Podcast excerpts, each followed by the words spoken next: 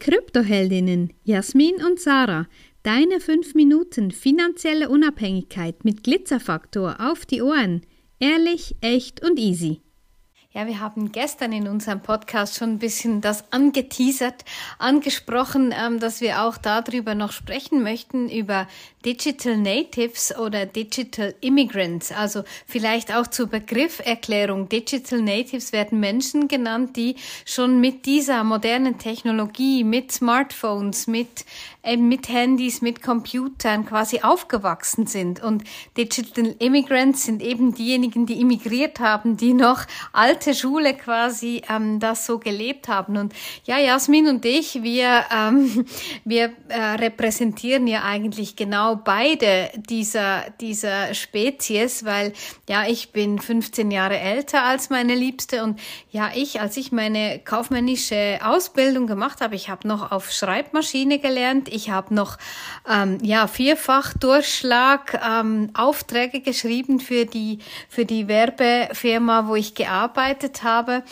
oder die, die Ausbildung gemacht habe. Und da Ende meiner Lehrjahre, das war 1991, da kamen die Computer, haben, hat sich diese Firma mit Computern beschäftigt und in der Berufsschule hatten wir so noch, wir konnten noch, wir hatten Informatik noch zum Programmieren mit ASCII-Code und solchen Dingen, ähm, aber das, das war's dann auch und ich hatte mein erstes Handy von meinem damaligen Arbeitgeber und das war noch so früh. Ähm, ich mag mich erinnern, als im Zug äh, mein Handy geklingelt hat und dann kamen die Menschen aus den anderen Abteilen, um zu schauen, ähm, oh, die ist am Telefon, die telefoniert hier. Und ich meine, ja, sind noch keine hundert Jahre her. Und eben diese Digital Natives, ähm, wie es Jasmin ist, ich denke halt einfach, ähm, ihnen geht es einfacher, die technischen Zusammenhänge zu verstehen und deshalb auch, wenn es jetzt Krypto-Expertinnen gibt, die ähm, um die 60 sind, ja noch einmal fast zehn Jahre älter als ich, da mag ich einfach ein bisschen ähm, zu zweifeln, ob die wirklich in diese Tiefe auch gehen können, ob sie das Verständnis haben, diese Tiefe wirklich zu durchschauen. Ja, mega spannend. Also ich habe mir eben auch gerade Gedanken gemacht dazu, wie viele Jahre denn da so dazwischen sind und eben mit Schreibmaschine und so.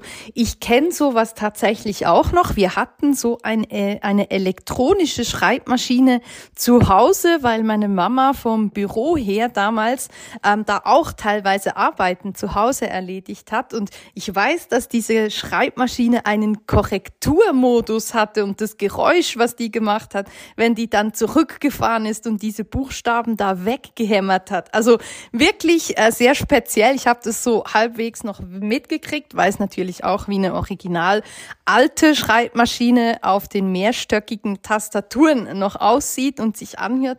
Aber genutzt habe ich das natürlich nie. Und da, wo ich mit aufgewachsen bin, ist, glaube ich, mit ungefähr zehn Jahren losgegangen mit dem ersten Handy, wo ich das erste Handy hatte.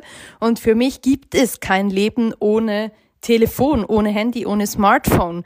Und ich bin mit dieser Technologie, mit dieser Technik aufgewachsen. Und für mich ist auch die Entwicklung des Geldes natürlich spannend. Vom Bargeld, was ich als Kind kannte, zu der Kartenzahlung, die dann kam. Und mittlerweile ist es für mich nichts anderes als absolut normal, und auch selbstverständlich, dass Kryptowährungen und gerade Bitcoin die nächste logische Folge im Finanzsystem sind. Also das, was sich da aufstellt und, und zusammenbraut, kann man sagen, das ist der nächste logische Schritt. Und das ist nicht einfach irgendein Gag oder irgendein Risikoinvestment oder irgendwas in die Richtung, sondern es ist die nächste logische Folge davon, wie wir uns als Menschen auch weiterentwickelt haben. Eben, du siehst in der kurzen Zeit, was alles gelaufen ist von der Schreibmaschine, na, die noch von Hand äh, die Texte eingehämmert wurden, zum Computer, zu den Mails, die ganz normal wurden im, im Schrift Schriftverkehr, zu den Zahlungsmitteln, die sich in den letzten 20, 30 Jahren so krass entwickelt haben. Und dieser Schritt geht einfach weiter. Und da ist wirklich das Thema halt stehst du da jetzt auch daneben und guckst, wie sich die Entwicklung so ein bisschen neben dir durchentwickelt? Oder bist du eben ready und denkst, okay, nee, auf diesen Zug springe ich auf mit, auch mit auf. Und das ist die nächste große Chance. Und ich denke, jetzt noch Bitcoin kaufen zu können, ist wie eine Apple-Aktie vor 20 Jahren. Ja, also es ist wirklich noch so eine, eine Nummer, wo du jetzt theoretisch noch etwas aus deinem Geld machen kannst. Natürlich kommen ganz viele verschiedene Faktoren dann auch noch dazu, was Freiheit, was Unabhängigkeit und was deine finanzielle Zukunft angeht. Jetzt sind wir ein bisschen am Thema auch vorbeigeschrammt, weil ich wollte wirklich ja auch darauf hinaus, dass du eben mit deinem Wissen, ähm, schon mit deinem technischen Verständnis einfach so viel mehr kannst als jetzt ich zum Beispiel. Ja, ich meine, ich würde mich so quasi zwischen, zwischen Jasmin und unsere Kundinnen, da sehe ich mich. Ich weiß natürlich auch ganz viel, ich höre es ja auch ganz viel, aber trotzdem in diese Tiefe, wie das Jasmin sieht, manchmal, ja, du sagst ja auch, du denkst eigentlich schon in eine Blockchain. Und das, das eben, das, das ist eben auch das, was uns auch als Unternehmen, was uns auch als Team ausmacht. Ebenso diese, wie soll ich sagen, diese holistische, diese allumfassenden, ähm, Dinge, die wir so in ihrer Komplexität auch anschauen können. Wenn dir diese Folge gefallen hat, empfehle uns gerne weiter und lass uns ein paar Sterne da.